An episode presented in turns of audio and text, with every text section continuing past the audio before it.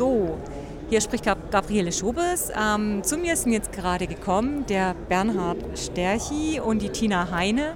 Und die sehen beide so aus, als ob sie gerade eine tolle Session hatten. Ähm, wir haben von euch beiden mag einen Anfang erzählen, was es für eine Session war und um was es da ging.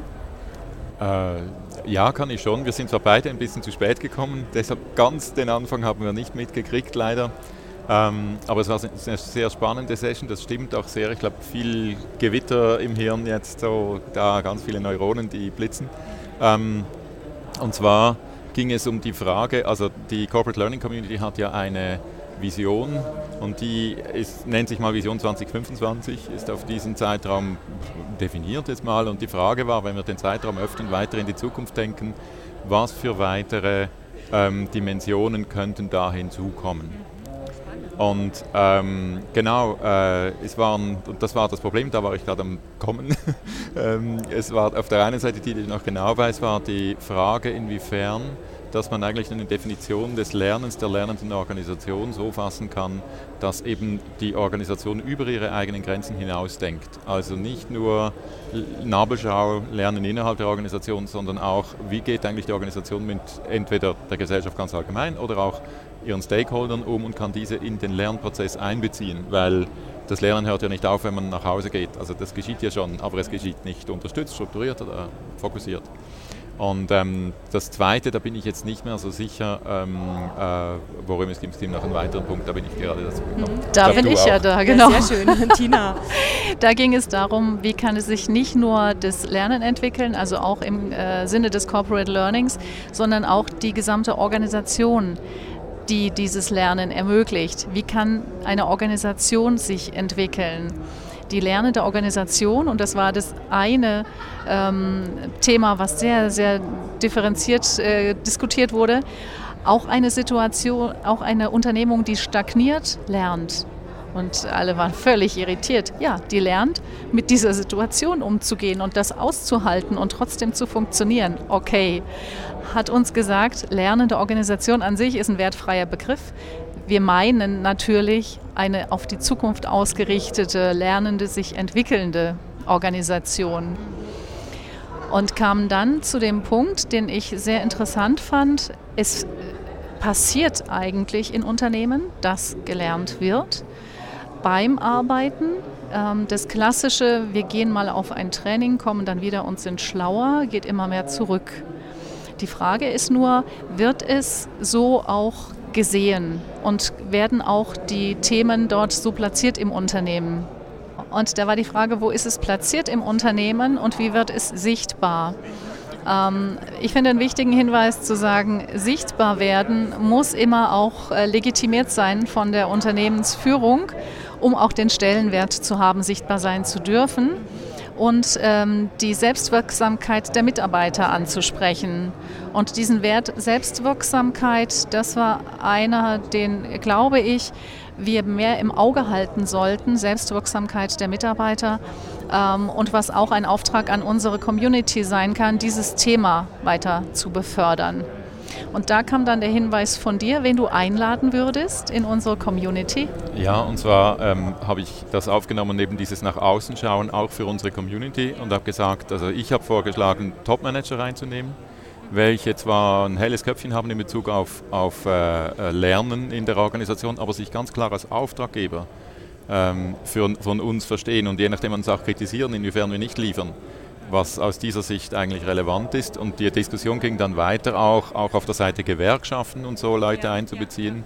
Und ich glaube, für mich, ist, vielleicht ist es ein bisschen meine persönliche Sicht, die habe ich dort auch reingebracht, aber ich glaube, einige anderen haben auch in diese Richtung gesprochen. Ähm, es ist ja toll, dass wir als Community uns diese Vision geben. Die Frage ist, wie sehr es auch die Vision der Learning and Development Abteilungen in den Organisationen ist. Und wenn das etwas ist, was sich die Learning und Development äh, äh, Abteilungen selber ausgedacht haben, aber nicht geguckt haben, wie anschlussfähig das eigentlich an die Organisation ist, inwiefern die Organisation sich als entwickelnde Organisation auch mit dieser Vision des Lernens ähm, äh, sieht und, und damit auch anschlussfähig ist, ähm, dann haben wir ja ein Problem, nämlich ständig, dass wir uns nicht verkaufen können nach innen, dass die Leute das gar nicht wollen, was wir anbieten und so weiter und so fort. Und auch ein Stück weit, also wenn, ähm, dass wir uns in unserem eigenen drehen.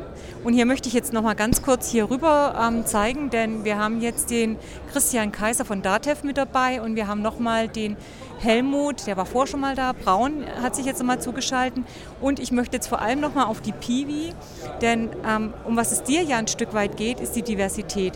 Denn wir als Corporate Learning Community sind ja im Prinzip, wenn man es mal ganz hart sagt, nicht divers, weil wir alle mit einem ähnlichen, ähm, ähm, mit, mit, einer ähnlichen Vorgehensweise, also doch alle im Großen und Ganzen recht ähnlich sind mit unserer intrinsischen Motivation, auch was das Engagement in der Community betrifft. Ja, wobei deswegen, wir schon quereinsteigend schon divers reinkommen. Wir, ja klar, ja. das schon. Also wir kommen ja. schon quereinsteigend rein, ja. aber wenn man mal drin ist. Okay. Und deswegen finde ich diesen Aspekt Gewerkschaft und Top-Management eigentlich einen ganz interessanten. Also um da vielleicht eine Diversität auch noch reinzubringen. Also eine andere Art von Diversität nochmal, ja.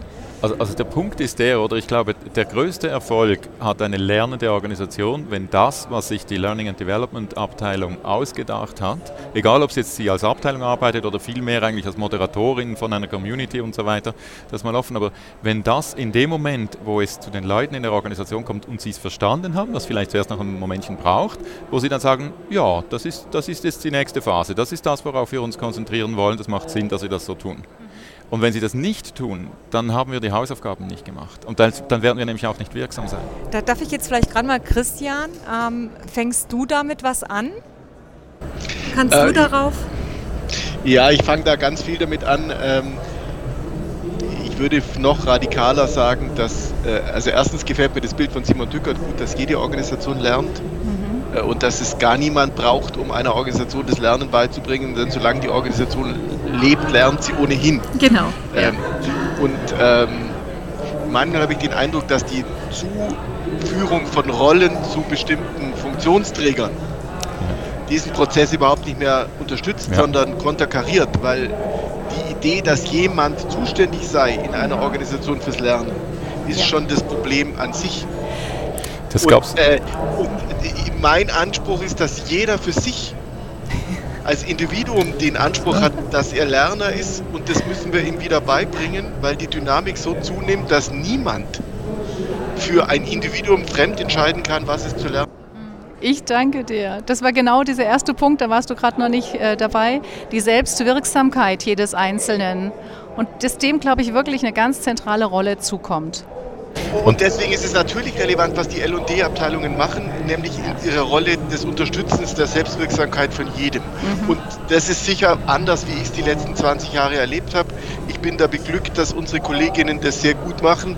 Ich weiß aber auch, dass wenn eine C-Level-Top-Managerin Lernen ganz groß macht, heißt es noch lang nicht, dass es für 8400 oder für die anderen Mitglieder ja. im Board schon selbstverständlich mhm. ist. Also eine reicht nicht. Und, äh, ich bin erstaunt, wie zäh eine Organisation auf solche Impulse reagiert, obwohl die recht laut sind. Äh, ja.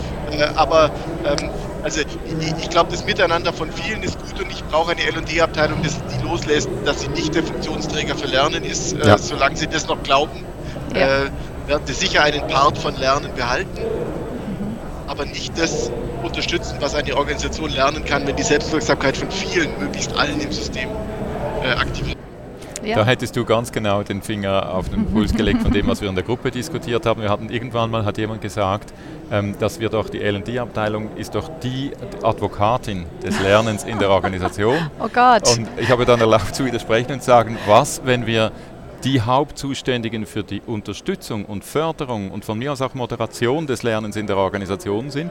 Und Teil dieses Jobs besteht darin, dafür zu sorgen, dass, und wahrscheinlich ist es dann doch die Top-Management, dass das Top-Management, dass das die Advokaten des Lernens in der Organisation, wenn sie überhaupt irgendwelche Advokaten sind, die nicht total verteilt sind, aber dass das die stärkste Stimme ist diesbezüglich. Ja. Äh, und die Gewerkschaften sind die ganz relevante Größe ja. weil sie diese Sicherheit der Arbeitnehmervertretung äh, unterstützen können.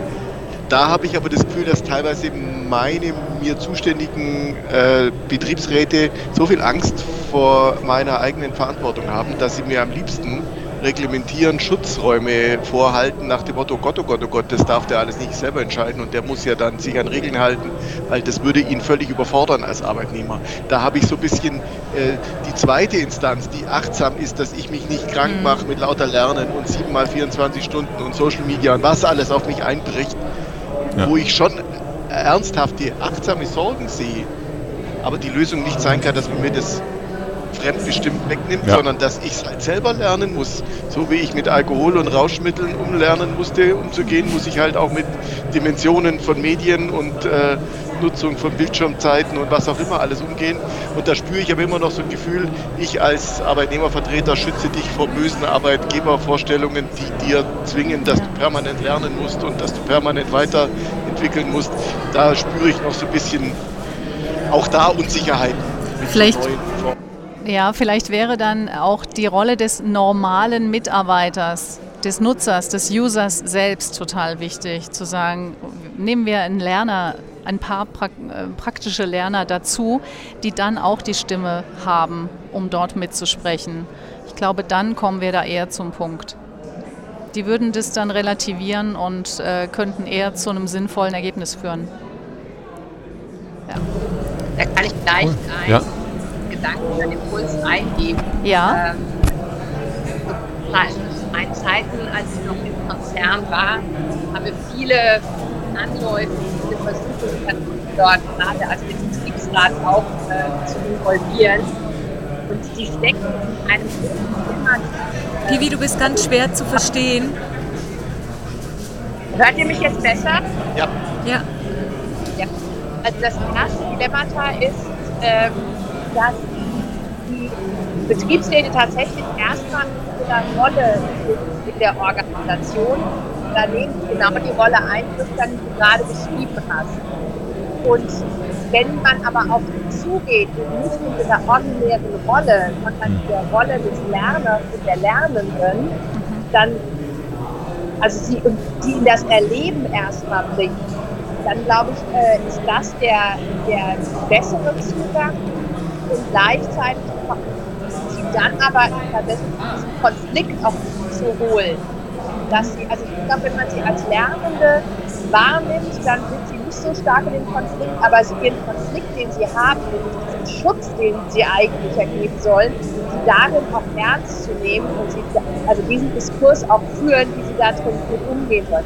Weil das ähnlich wie mit der katholischen Kirche in der bischöflichen Grundordnung ja, ich kann nicht einfach von heute auf morgen abgeben. Das ist deren Auftrag. Die können ihren Auftrag nicht ignorieren. Damit also verraten sie sich selbst. Und das muss man einfach in so einem System ernst nehmen und sie einfach immer wieder einladen, sich auf der Ebene damit auseinanderzusetzen. Das ist nur so ein Impuls. Mhm. Ja, danke. Gut, hier, also irgendwie wird es jetzt gerade extrem laut hier, ja, ja, also deswegen... Dann danke ich euch für diesen Einblick äh, und dass ich wenigstens mein Schmerzgefühl, dass ich nicht auf die Corporate Learning Camp mit, mit kleinen Dimensionen, diese kleine, kleine Suchtpotenziale äh, abholen konnte. Ja. Herzliche Grüße, umarmte Karl-Heinz ganz herzlich. Äh, Mache ich, ja. Äh, also machen wir... Ich bin gespannt auf eure Erlebnisse in der hybriden Welt, äh, vor allem mit Messe und, ja. und Barcamp. Da war ich so neugierig, wie das funktioniert. Ja. Äh, Würde würd mich freuen, davon zu lesen und wünsche euch ansonsten ja, herzlichen Dank, und euch, dass du dabei warst. Vielen Dank. Ja. Und die Rückmeldung von euch dann auch, wie euer Leben von draußen genau. war, wie viel ihr mitgekriegt habt, wäre auch super wichtig für uns. Danke genau. euch. Dankeschön. Und siehst du. Tschüss. Genau. Tschüss. Tschüss, Helmut. Tschüss, Pivi. Ciao.